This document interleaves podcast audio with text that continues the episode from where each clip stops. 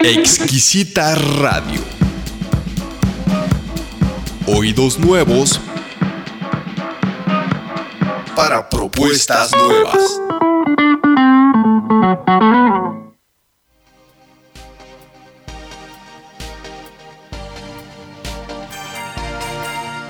Crece, reflexiona, analiza, cambia.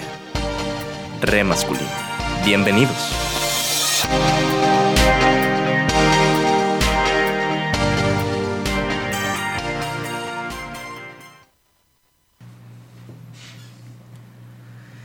¿Qué tal? Muy buenas tardes, tengan todas, tengan todos. Estamos completamente en vivo y en directo en esta ya quinta transmisión de nuestro programa Re Masculino, el programa en donde cuestionamos la masculinidad en todas sus formas. Y el día de hoy, eh, siendo martes 30 de junio, el último día del Pride Month, damos por concluido nuestro especial, entre comillas, del mes del orgullo.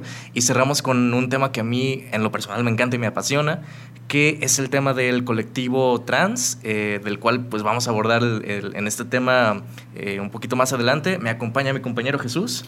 Hola, que tengan buena tarde todos y como dice aquí Enrique, terminando nuestro pequeño especial dedicado al Pride Month.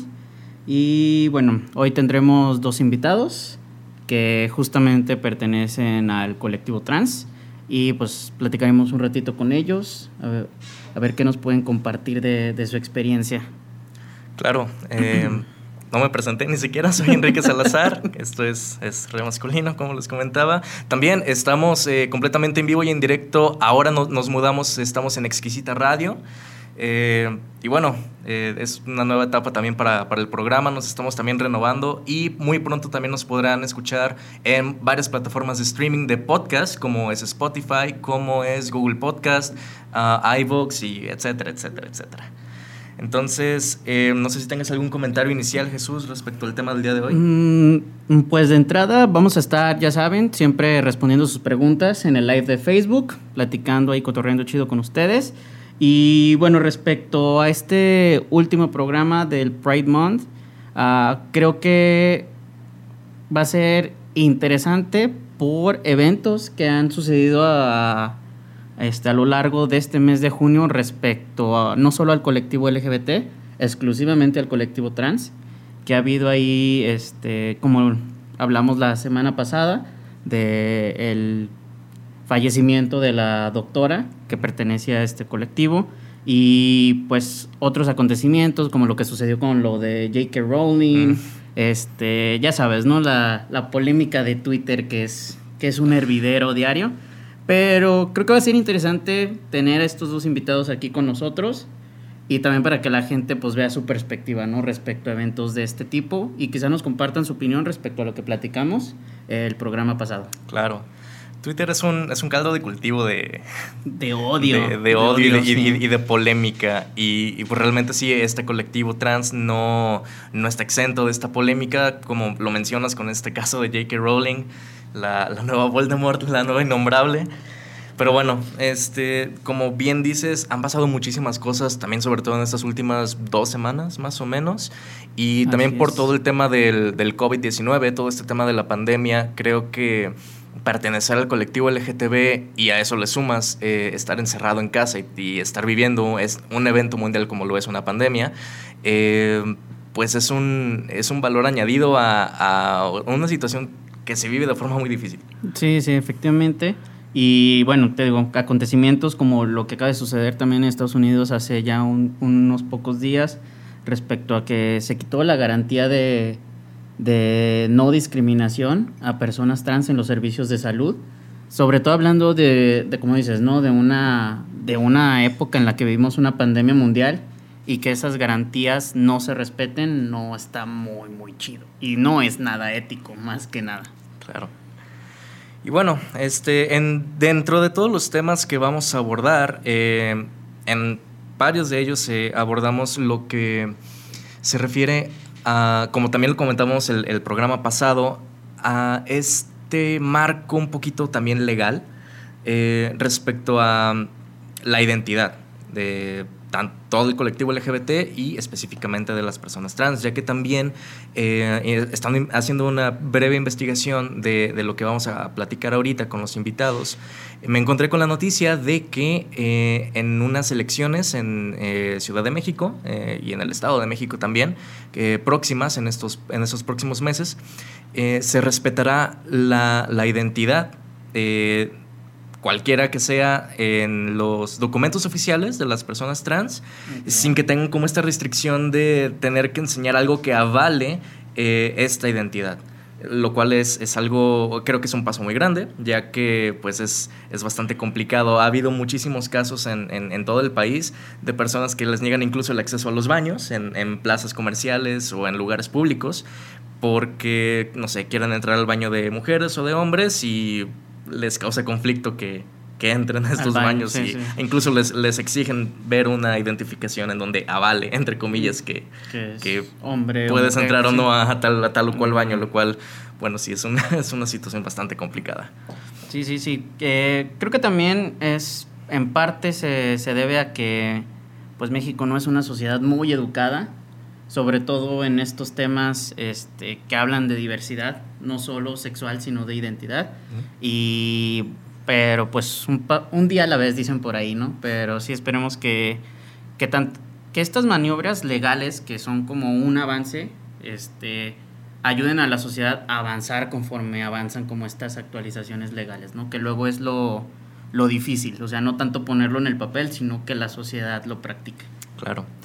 También eh, es importante que entendamos esta diferenciación entre una cosa y otra, la identidad de género, la expresión de género, eh, la preferencia y bueno, mm, varias cosas dentro de este mismo espectro, lo cual no es tanto lo que vamos a abordar el día de hoy, pero es importante que si usted como eh, escucha y como persona que nos está sintonizando el día de hoy, pueda quizá reflexionar y quizá poder realmente investigar un poquito acerca de esto, sobre todo para, para quitarnos de muchos estigmas. Exactamente, sí, porque pues no es lo mismo el cómo expreso yo mi identidad a cuál es mi identidad y bueno, hay un, hay un sinfín de términos ¿no? que podemos abordar en ese aspecto, pero creo que lo más importante es uno decidirse a investigarlo, decidirse a leerlo y pues cuando no entiendes preguntar, ¿no? Creo que es lo, lo más básico que uno, que uno debe de aprender, no solo para este tema, sino para cualquiera.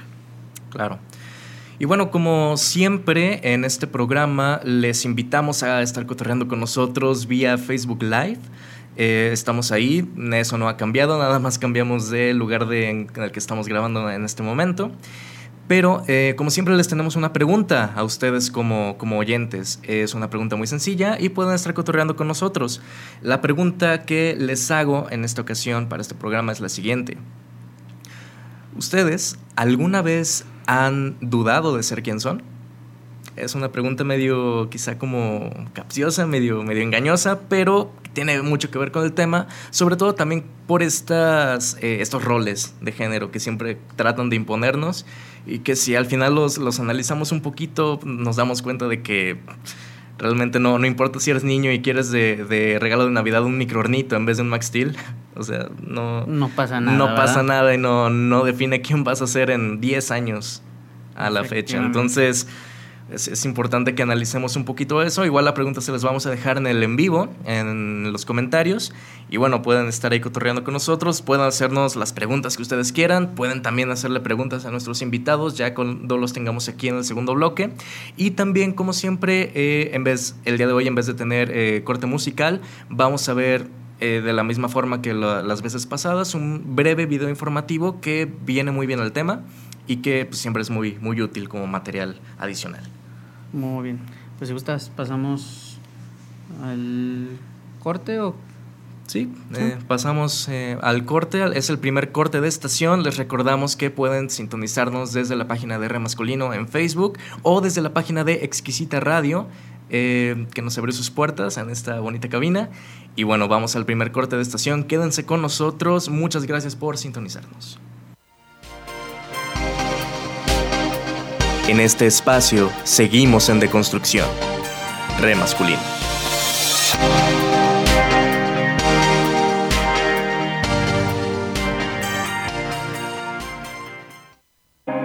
preparatoria, cuando descubrí realmente y entendí realmente lo que significaba ser una persona trans, que pues la razón por la que no me sentía a gusto era porque pues no era una mujer lesbiana. Simplemente no tenía todavía las palabras para, para identificarme así, como un hombre trans.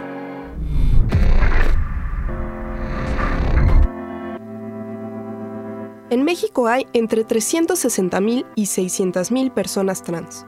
Los principales problemas que viven las personas trans no son consecuencia de su identidad de género, sino de la discriminación que viven cotidianamente. Para entender esto, es importante saber qué es la identidad de género. La identidad de género es como una persona, en su cabeza, define su propio género. Por otro lado, la expresión de género es la manera en la que una persona lo expresa mediante su apariencia, vestimenta y modales. La orientación es la atracción física o emocional hacia otra persona. Es la que puede identificarse como heterosexual, homosexual o bisexual. El sexo biológico no solo tiene en cuenta los genitales, también se valoran otros aspectos como cromosomas, secreción hormonal, entre otros. En este espacio seguimos en deconstrucción. Re masculino.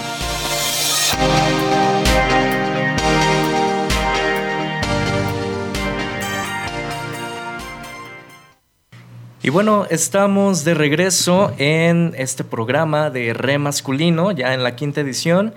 Y bueno, eh, tenemos con nosotros a nuestros invitados. Eh, un aplauso para ellos. Bienvenidos. Muy, muy bienvenidos. Eh, ellos dos son personas que yo admiro y quiero y respeto muchísimo por eh, quiénes son y por todo el trabajo que han eh, podido realizar en este tema en específico. Ella es Ana Victoria Morales Barajas y él es Gabriel Nájera, que nos van a estar eh, platicando un poco sobre pues, todas estas problemáticas y todos esos temas que nos acogen día con día dentro de la comunidad LGBT. Pues bienvenidos muchachos aquí a su programa. gracias. Gracias por aceptar la invitación. Y bueno, platícanos un poquito sobre ustedes, qué, qué se dedican, qué no se dedican. Sí, Ah. tú primero. Bueno, este, mi nombre es Ana Victoria Morales Barajas. Muchos eh, ya me conocen por los activismos que he realizado. Eh, doy cursos, talleres y conferencias sobre el tema de diversidad sexual, encaminados sobre todo a eh, los temas de la, la transición de las personas, del colectivo trans y sobre todo atención de manera integral a personas de la diversidad sexual. Actualmente estoy trabajando en la Universidad de Guadalajara y pues bueno, creo que es como a grandes rasgos sería eso. También me defino como feminista y me he incursionado también en, las, en los activismos feministas, sobre todo en las marchas y en actividades que conlleven a, a los temas de género también. Ok, bien. Ok. Gabo. Eh, yo, mi nombre es Gabriel, me dicen Gabo. Este, y pues, ¿qué les puedo contar de mí? Em, pues yo ya llevo eh, mucho tiempo en esto de la comunidad, eh, pero justamente hace recién, recién acabo de como incursionarme en lo que viene siendo sobre la transexualidad y todo eso. Entonces, pues digamos así, básicamente que soy como nuevito, pero pues estamos este, como tratando de ver, de conocer, este, no quedarnos callados y ver qué onda. Este, ahorita yo estoy trabajando en una empresa eh, estadounidense y también estoy ahorita en ciencias de la comunicación y pues ya sería como más o menos todo lo... lo- Excelente, excelente. Y bueno, muchísimas gracias por estar aquí con nosotros. Este espacio es totalmente LGTB, TTTIQA plus friendly y bueno, son bienvenidos cada vez que lo, que lo quieran ustedes.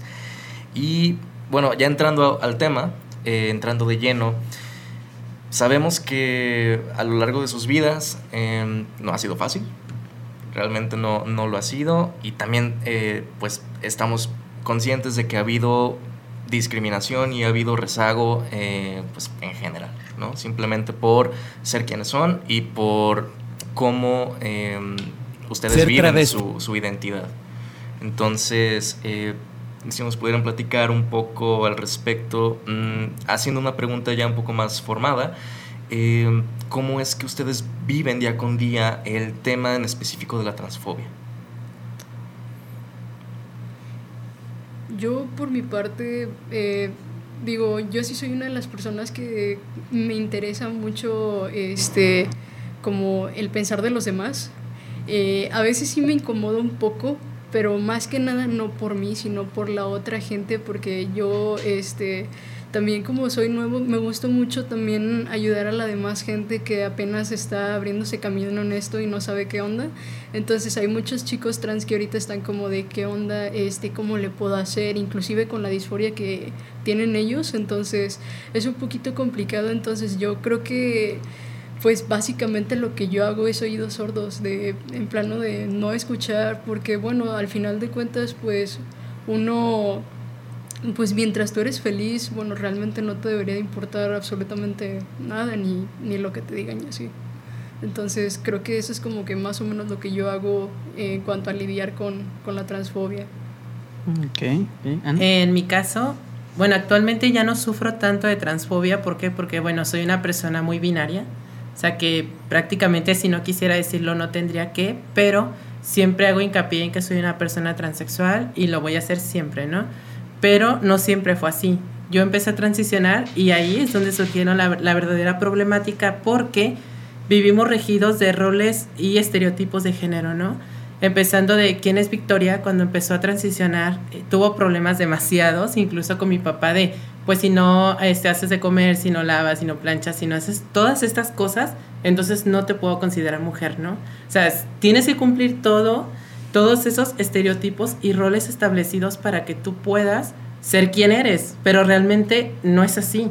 O sea, tú puedes ser una mujer trans y no ser, mm, desplegar una feminidad no tan eh, feminizada, por ejemplo, o un poco más masculinizada, y eso no te hace más o menos mujer, ¿no? Entonces, yo partí desde ahí, desde ese punto, ¿no? Desde los familiares, y que si no te veías, que si te veías, que si tienes que vestirte más femenina, que si tienes que maquillarte, que si esto y el otro. Y pues bueno, vas a la sociedad y también es como, pero es que te ves como hombre, pero es que qué eres, pero es que tienes que tener boobies o tienes que hormonizarte o tienes que operarte, si no, no eres mujer, ¿no? Entonces, ese tipo de comentarios son muy transfóbicos porque hay personas, hombres o mujeres trans, que no desean o que su tránsito no es hormonal, o sea, que no quieren hormonizarse o que no quieren operarse y casi casi los tienes que hacer para poder cumplir un estándar, ¿no? Entonces creo que parte de ahí eh, lo que yo sufrí o lo que parte a veces también es como lo que sigo sufriendo en ocasiones de, ah, pero estás, estás resignada, si no, entonces no eres mujer. O sea, entonces piensan que tu tránsito termina cuando haces tu resignación sexual, pero no es así. Entonces yo creo que parte de ahí este, la discriminación o la transfobia que yo he sufrido. Claro, incluso también esto parte, obviamente es un problema muy machista, ya que en este programa eh, tratamos de abordar este tema y nos damos cuenta de que, de que las fobias, tal cual, homofobia, lesbofobia, transfobia en este caso, pues tiene esta base que, que se basa, valga la redundancia, en un sistema machista.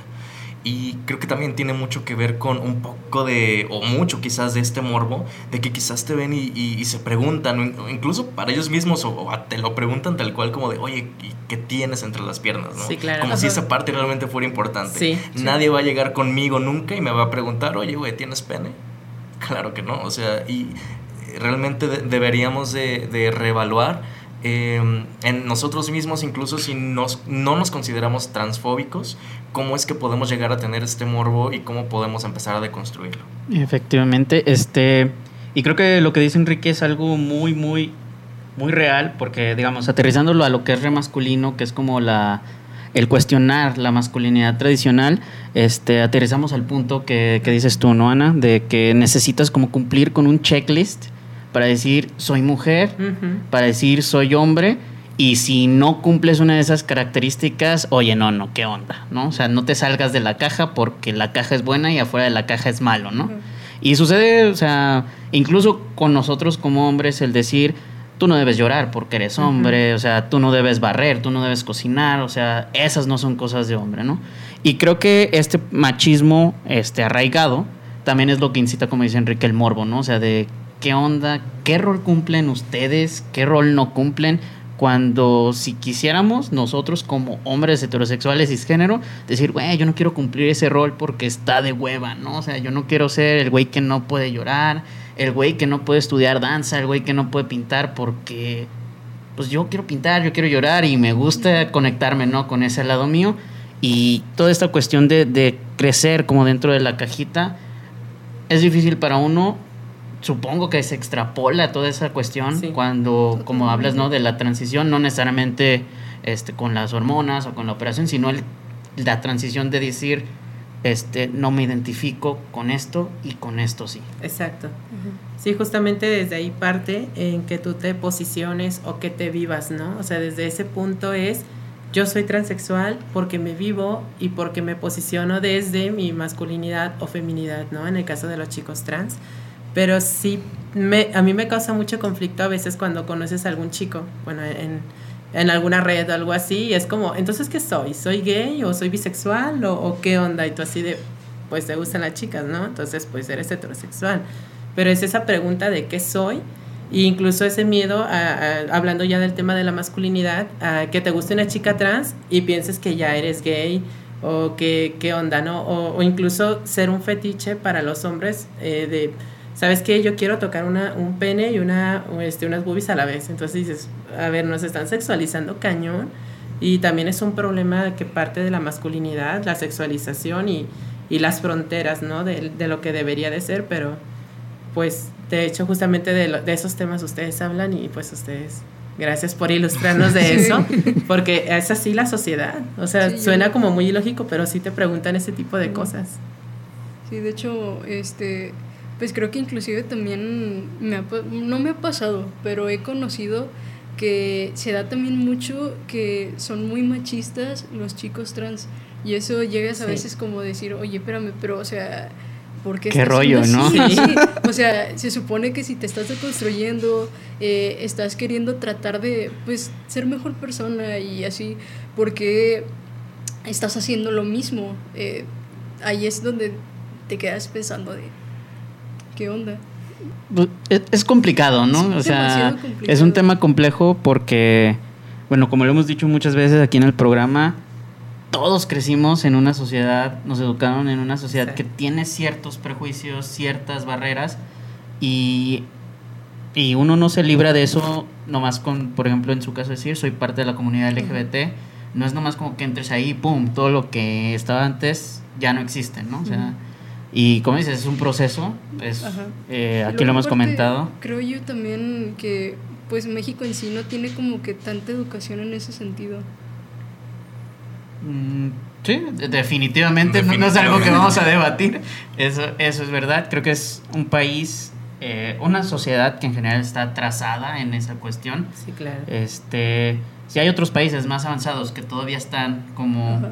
mediando, como viendo cómo se avanza, no me imagino México cómo se encuentra en ese Sí. aspecto, ¿no? Claro, incluso en el programa pasado comentábamos que México es el segundo lugar en eh, crímenes contra las personas trans, Sí. en tanto asesinatos como eh, robos, y todo tipo de crimen, desde el simple, em, desde la agresión verbal, eh, ya tenemos un, un posicionamiento en, todo, en toda América. Mm, Creo que nada más nos, nos supera Brasil. Entonces, esta transfobia no, no es nada más de que a alguien le disguste que ver a una persona trans caminando por la calle, sino que también puede llegar a ser sistemático. De hecho, les quería preguntar a ustedes, no sé si han tenido en algún momento de sus vidas alguna traba, eh, por así decirlo, mm, burocrática al momento de querer hacer un trámite, al momento de querer ingresar a alguna institución, que se supone que las instituciones deberían ver por la gente y deberían no discriminar a nadie, pero me imagino que debe de haber alguna traba. En mi caso sí. De hecho, justamente, pues les digo, trabajo en UDG y, y acabo de tramitar mi título y fue, ah, fue la peor experiencia. Porque a pesar de que ya me cambié mi nombre legalmente, o sea, ya tengo aproximadamente 3, 2 años, ya he cambiado el nombre bien.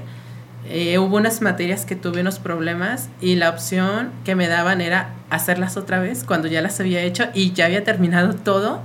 Y la otra, este, hacer un trámite muy pesado. De hecho, yo salí desde el año pasado, antepasado, desde 2018B, o sea, desde diciembre, o sea, todo 2019 me la pasé haciendo esos trámites porque no, mi, mi nombre, algunas materias no concordaban con el nombre que yo me había cambiado. Incluso me pidieron una acta de nacimiento con mi otro nombre y yo ya no tenía, porque desde hace tres años yo ya no tengo esos documentos. Claro. Y pues estuve buscando entre mis cosas y afortunadamente me encontré una.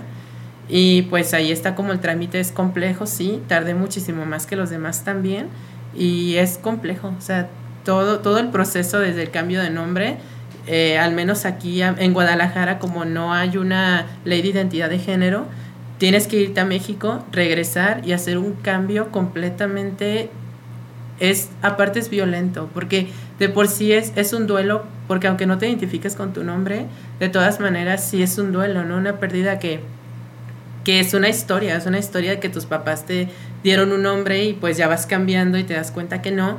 Y de todas formas sí, sí sufres como una parte psicológica, no sé, no sé, no soy psicóloga, pero sí, sí yo lo viví, lo sufrí. Y pues todavía las instituciones te agreden con ese tipo de comentarios. O así como de, por ejemplo, yo fui al, a mi registro civil y me decía la, la, persona que estaba de encargada, ya ni me acuerdo el nombre, pero me decía, oye, no inventes, este, ni, pare, ni pareces, ni pareces hombre, no, así me dijo, ni pareces hombre, y yo así de, a ver, o sea, tienes mi documento en la mano y me estás diciendo que no parezco hombre, o sea, no, aquí el tema no es si parezco o no parezco, es que tú me tienes que firmar para mandar este documento a México. Claro. Entonces, creo que eso es lo que yo he vivido hasta el momento. UDG chale. Sí. Hashtag. Hashtag. ¿Y tú qué nos Yo, puedes platicar en pues, ese aspecto? Realmente eh, trámites así no he tenido, pero sí he tenido como que conflicto eh, en cuanto con la gente, el trato, ya una vez eh, te estás dando a conocer y así. Porque me ha tocado estar con gente o, o lidiar este comentarios que dices qué onda con la gente, por qué, por qué están siendo así, pero bueno, o sea, digo, no es que esté tratando de solaparlos o algo así, simplemente que tienen otra, otra, em, se educaron eh, de otra forma, entonces, pues es como tú decías, un pasito a la vez. Pe- Pero a veces hay que jalar, ¿no? A la Sí, gente, claro. empujarla poquito Sí. como en la dirección Sí, correcta, creo que, ¿no? creo que ahí lo más importante es como nosotros ya este, tenemos las armas, es solamente darles como ese empujón de, oye, ¿sabes qué? Aquí está esto para que lo leas. Este, algo que sí me, bueno, me impresionó, como por decir yo, eh, todavía no tengo ningún cambio, pero sí estuve como que hablando con ciertas personas en, en cuanto en el trabajo, a decirles, oye, ¿sabes qué? Mi nombre es tal, me gustaría que me trates así. Y la verdad lo tomaron muy bien y es donde dices, ok, lo que más me gusta de aquí de Guadalajara es que todavía a pesar de todo son un poquito más abiertos porque yo viniendo de Monterrey es la verdad Uy. un es un pesar muy grande. Saludos a nuestros vecinos del norte, eh, sí. de la hermana República de Monterrey. Eh, entonces es, es muy complicado allá porque este inclusive haciendo trámites y eso conozco gente eh, trans allá que o sea la viven y es un poco más complicado. Entonces aquí pues ahora sí que una vez que llegué fue como de me siento un poquito más a gusto más cómodo. Este no sé sí se me ha discriminado de vez en cuando y incluso me siento un poco intimidado porque es como un mundo totalmente nuevo, pero pues poco a poco y la verdad es que pues ahora sí que inclusive en los, en los mismos estados se nota de cómo, cómo la gente es y así. Claro. Sí. Bueno, cabe recalcar que, como igual siempre lo mencionamos aquí, todo lo aprendido se puede desaprender Sí, y es claro. importante también eh, reevaluar nuestros discursos y poderlos cambiar. No hay nada de malo en, en poder hacerlo. Y nosotros vamos a un brevísimo corte de estación. Eh, Sigan con nosotros y recuerden que pueden estar cotorreando con nosotros por el Facebook Live. Pueden hacernos preguntas a nuestros invitados o lo que ustedes gusten. Entonces vamos a este breve corte y, regresamos. En este espacio seguimos en deconstrucción. Re masculino.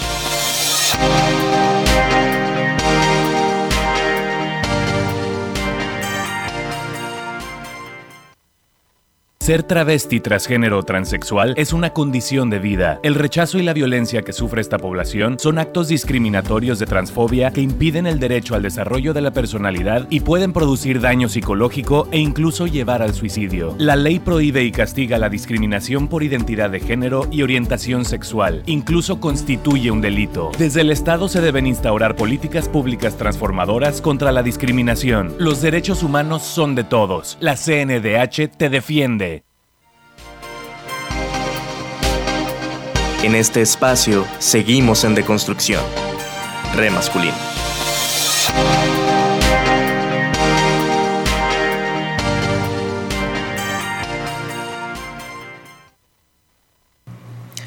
¿Qué tal? Ya estamos en la recta final de este programa, ya por empezar el tercer bloque. Eh, realmente siempre lo decimos aquí, una hora no es suficiente para tocar todos esos temas, pero creemos que con lo que podemos eh, tocarlos es, eh, es bueno.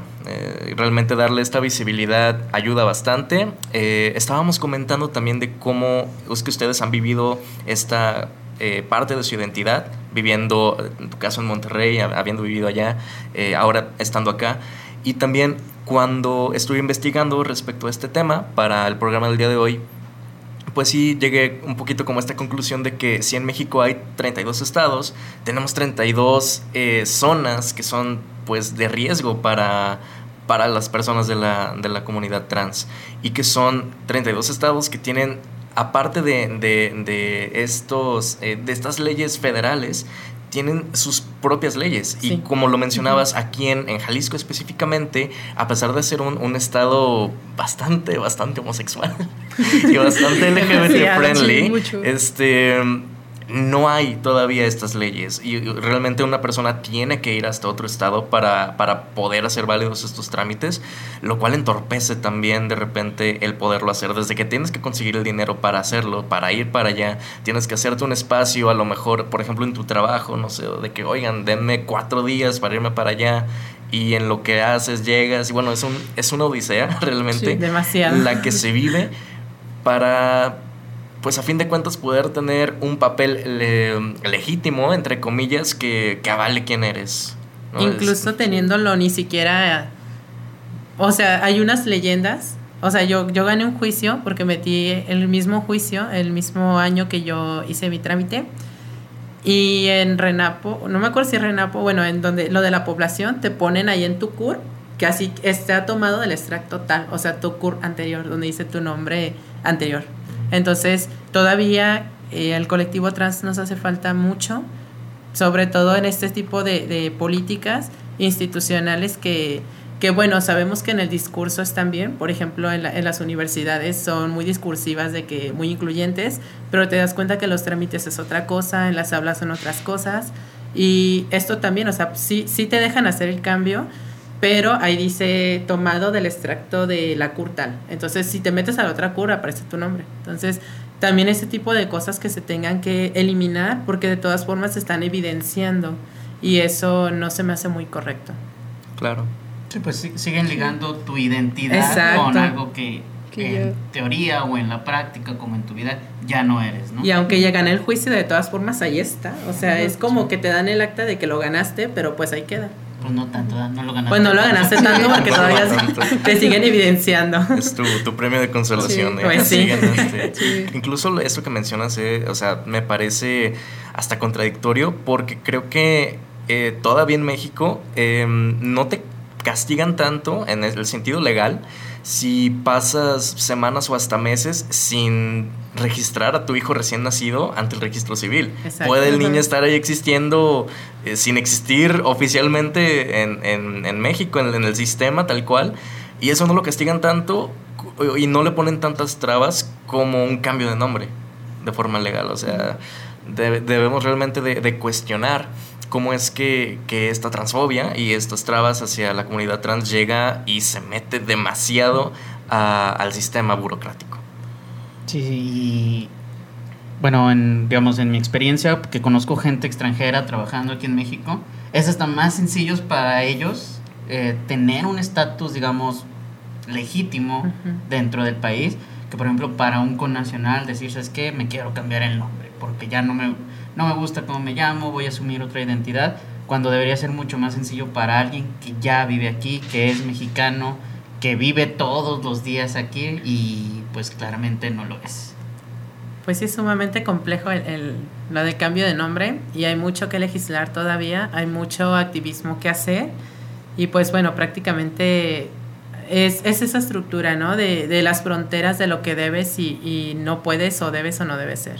Entonces hay, está, hay estados, como nos decía Gabo, que, que con él está más, más complejo porque es más discriminatorio. Entonces a lo mejor en Guadalajara son un poco más aceptan un poco más y a lo mejor en otros estados de plano si no lo aceptarían en este momento, pero pues para eso son los activismos y para eso estamos este, haciendo todas nuestras manifestaciones, nuestros cursos, nuestros talleres, para sensibilizar y que empaticen con nuestro sentir y que no solamente es algo, es es una exigencia, como lo dice mucha gente en las redes, ¿no? De que es que yo me identifico con un árbol y te quedas como, a ver, sí, pero ¿qué onda, no? Una cosa es el género y otra cosa es, por ejemplo, una especie o una cosa o, no sé. Entonces es como, también los discursos son muy contradictorios y son muy agresivos hacia la comunidad trans, incluso desde la comunidad LGBT. O sea, las páginas de la LGBT publican algo de trans y es como ataque y bombardeo, ¿no? De, ay, no, este, un hombre con falda. Entonces, imagínate ser discriminado también por la propia comunidad LGBT, incluso por algunas eh, feministas radicales, o sobre todo las TERFs. TERFs. que ya es, es un tema ya más complejo, pero imagínense todo, todo ese tipo de odio que te hace la gente y te quedas como, Ay, a veces hasta tu propia familia, ¿sabes? Y es que inclusive, o sea, todavía nosotros siendo una minoría no tenemos tanta voz como los demás, inclusive también por representación, es... Eh, hay muy poca. De hecho, pues inclusive ahorita que pasó lo de la chica trans eh, que es modelo en Calvin Klein, ah, cómo empezó a hacer todo este bombardeo que es un hombre y es donde dices, es que no, o sea, tienes que respetar también. Así como yo también te respeto, tú también me tienes que respetar a mí.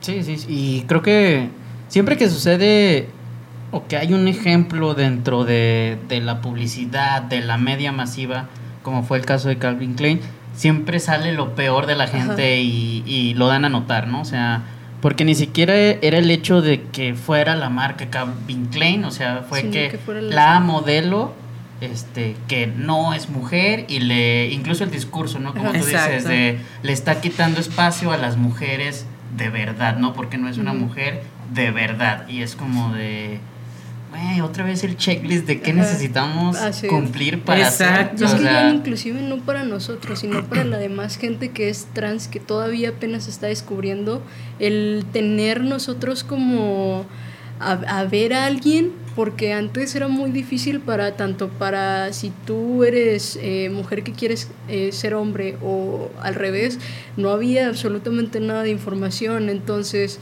nos hace falta tener también a quién ver para poder decir, ok, eh, y ahora que ya conozco, creo que ya me identifico y voy a saber un poco más, poder agarrar información para conocer y poder empezar a hacer mi cambio. Sí, de hecho, no sé si recuerdas, cuando vino Nancy, ella decía que, hablando de, de, los medios masivos, o sea, caricaturas, películas, la representación, o sea, no existía, o sea, decía, ella veía como estos programas de gente pues normal, ¿no? O sea, que decían, estos somos, y ella decía, yo no soy así. O sea, y es regresando como a este punto de la representación. Y creo que son pasos importantes. De hecho, hoy estaba viendo un video este, de esta chava que se llama. Es una blogger que se llama Lenguas de Gato. Este, ella, la, su hermana, es una chica trans. Y hablaba de cómo, o sea, estaba la hermana ahí y demás. Hablaban de, de, esta, de este proceso de la representación, o sea, de que, de que no había nadie. O sea, yo, y ella veía la tele, veía películas y decía, es que yo con quién me identifico, ¿no? O sea yo a quien veo que sea como yo, entonces no hay nadie como yo, yo no encajo aquí.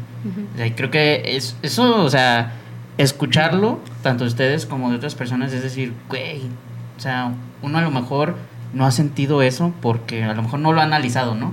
O sea, pero nunca lo vamos a sentir en ese nivel de decir, no hay nadie como yo allá afuera. Claro. Incluso eh, retomando un poquito lo que mencionábamos de la, de la modelo eh, de Calvin Klein, pues también eso, eh, si de por sí ya sabemos que México es un país homófobo, transfóbico, este, racista, clasista y, gordofóbico, o sea, la modelo cumple con, todos los estándares para poder ser atacada. para poder ser atacada. Y primer lugar en obesidad. Y primer lugar en obesidad, o sea, y cumple con todos los estándares que, que, provoca que la ataquemos o que la ataquen aquí en México, o sea, porque la atacaron por ser una mujer negra, por, ser una mujer trans, por eh, ser una mujer de, eh, de, plus size, o sea, qué pedo? Realmente te- tenemos que, que- que evaluar muchísimo esto y lo voy a seguir repitiendo porque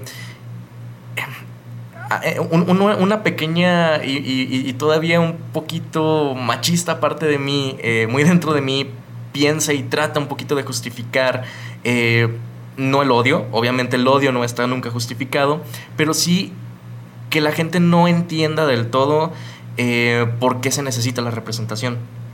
Y realmente, eh, pues creo que nadie lo entiende, o sea, na- nadie nace entendiéndolo, pero basta con fijarse que, por ejemplo, la... la em, se me fue la palabra, el, la calidad de vida de una persona trans es muchísimo menor que la de una persona cis. Realmente la esperanza, esa es la palabra, la esperanza de vida de una persona trans es más o menos de 35 años. La media es de 35 años. O sea, imagínate tú, persona cisgénero, toda tu vida estar lidiando con una batalla interna respecto a, a tu identidad y que cuando por fin estás en búsqueda de esto y por fin lo logras, te dicen que tu esperanza de vida es de 35 años. O sea, la mitad de lo de una persona es la- cis. Que estamos en la edad que media. estamos o en- sea, ajá. Y ni siquiera es simplemente por cuestiones de salud, es por cuestiones de que los matan. O sea, por eso se necesita la representación, Sí, por claro. eso se necesita que se hablen de estos temas. Porque uno como persona cisgénero, este, realmente no, no sabe lo que es vivir como una persona trans y no sabe las dificultades de, de serlo. Sí. Y cuando, eh, bueno, por eso yo justifico un poquito el hecho de que las personas extrañen tanto y de repente digan, no, es que yo me identifico como este, Un helicóptero. helicóptero Ajá. apache, el típico chiste tonto. O de, es que porque en mi película, en el reboot de mi película favorita, de mi saga ochentera, uno de los personajes va a ser transgénero, porque, bueno, porque necesitamos esa, esa representación. ¿no? Y, y creo que se- creo que más de más allá de que obviamente es parte de todo este esta ola de activismos, o sea, de gente diciendo aquí estamos, y somos y, vamos a seguir siendo. Creo que nosotros como comunidad cisgénero deberíamos de voltear a los lados y decir, güey, es imposible que todas las películas sean de pura gente blanca, güey. O sea, Claro. es- es- y luego en Nueva York, ¿no? Una de las ciudades que con mayor diversidad del mundo y que te digan, güey, es que ¿por qué hay negros en Nueva York? En una película en Nueva York. No manches, ¿no? O sea, ¿saben? O sea, o por qué hay chinos, o por qué hay musulmanes, Latinos. ¿no? latinos, o sea, in- indios, este, e- es como, es ridículo, ¿no? Llegar como porque, ah, es que en los 80s, sí, pero eran los 80s, los 70s, ¿no? Ya no son los 80s y los 70s. O sea, también como voltear a los lados y decir, güey, si tú sales aquí en México a tu cuadra, o sea, vas a encontrar un abanico de colores de gente, ¿no? O sea, ahora imagínatelo en una ciudad cosmopolita, o sea, que acepta todo, o sea, todo tipo de inmigrantes, que se formó de todo tipo de inmigrantes, va a ser como todavía más, ¿no? O sea, Sí, verlo claro. como algo real, o sea, orgánico, porque así es la realidad, ¿no? O sea, no todos somos blancos, no todos somos morenos, y, des- y caer en esa, pues en esa falacia es como decir, güey, también qué aburrida es tu vida, ¿no? O sea, relájate y ve, ve lo diferente que puede ser la gente. De hecho, me estaba acordando justamente de, la plática, ya me estoy remontando a, a otros asuntos, pero me acordaba justamente hace tres años cuando hicimos la primera marcha, eh, la primera marcha trans, que hicimos un llamado como colectivo a la diversidad sexual y tuvimos una nula respuesta, cero respuesta por el colectivo. Y bueno, la marcha iba para nuestra, pues la, la ley de identidad de género aquí en Jalisco. Me acuerdo que fuimos 150 personas y fue la experiencia más cañona que he vivido en toda mi vida, porque íbamos una compañera y yo, bueno, íbamos más gente pues, pero una compañera y yo íbamos encabezando, obviamente también el colectivo que fue Impulso Trans, que fue el que hizo el llamado y pues bueno, estuvimos hasta adelante las, las personas que quisimos participar. Y nos tocó de todo. O sea, hubo gente que, no toda, pero sí fueron como dos o tres veces que nos aventaron cosas. O sea, como botes o nos aventaron latas de basura. O sea, de verdad fue muy fuerte estar en una marcha donde todos se te quedaran viendo sumamente extraño y te enfrentaras a la sociedad y dijeras, esta persona soy yo y yo existo y he existido y voy a existir. Y pues bueno, eh, eso me acordó y me da emoción a la vez decir, bueno, todos estos años ha cambiado, ha cambiado demasiado, se ha ampliado más la comunidad trans y hemos tenido muy buena respuesta, pero a comparación de hace tres años que iniciamos con la primera marcha, sí fue muy fuerte porque toda la gente se nos quedaba viendo raro, hacían comentarios muy extraños y muy violentos, pero me acordé de eso justamente, de la violencia que tiene la, las, la población hacia nosotros y también me acordaba de, de cuando una vez afuera de mi casa nos aventaron piedras a mi hermano y a mí. Entonces fue como muy complejo, o sea, ha sido, ha sido para mí un proceso difícil porque sí ha sufrido, aparte de la discriminación, que es verbal y a veces a mí no me importa ese tipo de discriminación, pero también te enfrentas a la discriminación física, donde ya te agreden o te golpean. Entonces me remonto o ese tema salió por lo que decías que nuestra calidad de vida era de 35 años, por ese tipo de discriminaciones y ese tipo de fobia que tienen hacia nosotras las personas trans. Sí, de hecho, bueno, me ha pasado a mí también que, como por decir, eh, personas que, que, conozco que intentan como que tratarme a mí de decir, es que tú tienes que hacer esto porque tú eres trans y así y así, y es como de, no, espera, o sea, yo, yo soy la persona trans, yo sé lo que tengo que hacer, cómo lo voy a hacer, porque tú vas a tener que estar hablando de un tema que, ok, estás informado, pero tú no estás viviendo lo que yo estoy viviendo. Y creo que eso es también como que, no sé, sí calo un poco porque pues es entendible que tú quieras dar tu punto de vista, pero no tienes que hacer que los demás también estén como que enfocados en eso y así. Bueno, tenemos un comentario aquí en el, en el live de Eric Quevedo, eh, que creo que va en, en respuesta a lo que tú dices del nulo apoyo a la comunidad de la comunidad que dice, inclusive aquí en la Ciudad de México uh, es una parte que el resto de la comunidad ignora. Supongo que habla de, de la comunidad trans Exacto. como tal. Este, y bueno, hace dos programas hablábamos de la invisibilización de la comunidad este, lésbica. Este, y creo que al, a lo mejor no sucede igual, pero creo que la comunidad trans se, se invisibiliza a través de otros mecanismos, ¿no? Sí.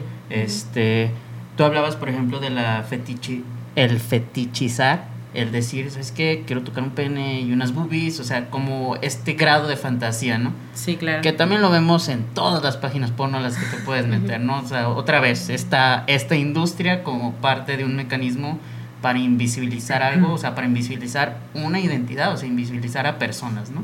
Sí, y contribuye mucho también los medios de comunicación cómo nos han hecho creer que los hombres trans deben de ser y las mujeres trans no, porque siempre que ponen a, a, modelos a seguir o personas que son como muy visibles dentro de la comunidad ponen personas muy binarias, o sea, yo soy una persona binaria, claro, pero hay personas que no son binarias y que también pueden ser nombradas y que también deben de ser reconocidas como parte de, de, de la población trans no precisamente eh, la persona que ya se operó y todo, ¿no? Que tiene logros como estar por ejemplo, en Miss Universo o esta persona que estuvo en, en Calvin Klein o, o, personas que estuvieron haciendo cosas importantes, sino gente, por ejemplo, las, las, las trans que, que se prostituyen en la Merced o por ejemplo las de San Juan de Dios, o sea, porque nunca se habla de ellas, siempre se habla de, de la parte como rosa o color de rosa, pero la otra población o la otra realidad que está pasando, ¿no? Claro. Eh, chicos, chicas, se nos acaba el tiempo. La verdad, este, ya estamos por terminar. Eh, de nuevo, una hora es muy, muy poco, pero muchísimas, de verdad, muchísimas gracias por estar aquí el día de hoy. Este, son, invi están invitadísimos para cuando gusten. Y bueno, este, voy a leer rapidísimo unos comentarios también que me hicieron acá. Eh, eh, Eliud Íñiguez nos dice, hola bebés guapísimos y bellos. Eh, hola, Eliud. eh, Eduardo González, eso es un comentario para ti, Gabo. Dice, no te fijes, carnal. Siéntete orgulloso de ser regio, aunque ellos no te acepten. El fierro no hace el pariente. bien, bien ahí. Sí, sí. Y bueno, este, creo que como comentario final, incluso ya para englobar un poquito todo, pues lo que siempre venimos diciendo aquí en Remasculino, ¿no? Todo lo aprendido se puede desaprender, podemos cambiar estos discursos y realmente podemos visibilizar a los invisibles, darle voz a los que no tienen voz y tratar de mejorar, ¿no? Día con día. Siempre, este, siempre. Tratar de sobrevivir también en esta sociedad tan profundamente violenta. Así, Así con es. todos. Sí. Y bueno, como mensaje a, a nuestros escuchas y a la gente en general, es, este no se quejen si en el reboot de su serie que vieron a los 5 años. Hay personajes diversos porque tu hermanito de 5 años puede buscar a alguien así, tu amigo de toda la vida puede buscar a alguien así y tú no lo sabes, ¿no? O sea, hay que tener cuidado también a la... Más que cuidado, hay que reflexionar cuando hablemos con odio porque no sabemos quién nos está escuchando, ¿no? O sea. Porque tú no puedes saber que, eh, ok, estás tratando de dar tu discurso de odio, pero posiblemente tu tío, tu primo, eh, es parte de la comunidad. Y es ahí en donde dices, pues vaya, o sea, tienes que estar empezándote a educar. Efectivamente. A reeducarnos, ¿no? Desaprender, Reeducarnos. aprender. Sí. Porque como dice Enrique, se puede desaprender, podemos volver a aprender. Nunca, no, no hay edad para dejar de aprender, efectivamente. Y bueno, antes de despedirnos, chicos, este sus redes, bueno, ya, no, ya nos comentaste tú, Ana, que ahorita estás como ermitaña de las redes. En el mood stand-by. en el mood stand-by por, por toda esta cuestión de, de la paranoia y la pandemia. Pero tú, Gabo, tus redes. Eh, yo, eh, mis redes son un poquito complicadas. Entonces, porque eh, lastimosamente tengo mi Facebook en japonés, pero Ok. eh, igual, este, pues lo tengo también, decirlo. Ah, no te preocupes, no te Sí. preocupes. Sí, no, si, no si a es- veces en español no nos entendemos, mucho menos, ¿no? sí. Igual recuerden que pueden seguirnos en redes sociales del programa. Estamos como Re Diagonal Masculino, tanto en Facebook como Instagram. También tenemos en Twitter, pero no le hacemos mucho caso. Igual nos pueden seguir ahí. Está chido, estaría chido tener followers. Eh, mis redes personales, yo estoy como Luis Enrique Solorio Salazar en Facebook. Pueden seguirme o agregarme como amigo. Comparto memes muy divertidos, muy tontos y memes de patas Hasta también. Están muy chidos. Y en Instagram estoy como wax-simulacra, como la rola de The Mars Volta. Y pues ahí de repente subo fotos, según yo, artísticas medio acá chidas. Y bueno, ya dijo las redes del programa. Yo en Facebook estoy como Jesús MB. También me pueden seguir o agregar como amigo. En Instagram me encuentran como el Chuy MB. Y pues nada, de nuevo chicos, muchas gracias por haber venido, por haber platicado con nosotros. Y como dijo Enrique, este es su espacio para cuando lo necesiten. Gracias a ustedes por la gracias invitación. Sí. Bueno, nosotros nos vemos la siguiente semana. Ya hoy damos por concluido nuestro especial del Pride Month. La siguiente semana, honestamente, no sé de qué va a tratar, pero esperen la próxima Aquí temporada. Aquí nos Aquí nos vemos a ver. a las 7 en punto, como cada martes. Muchísimas gracias por a ustedes, escuchas, por estar aquí sintonizándonos semana con semana. Ustedes hacen que no quiera dar de baja todo este proyecto y me quiera encerrar en mi cuarto a llorar. Eh, pero aquí estamos con ustedes como cada semana. Muchísimas gracias por estar haciendo esto posible. Muchísimas gracias a la exquisita radio por eh, tenernos en, en su bonita cabina. Y bueno, eso sería todo. Nos vemos. Nos vemos.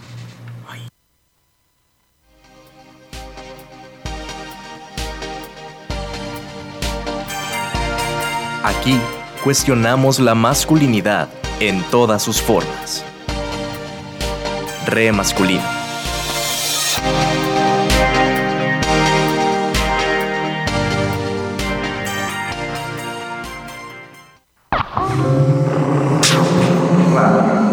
Exquisita Radio. Oídos nuevos para propuestas nuevas.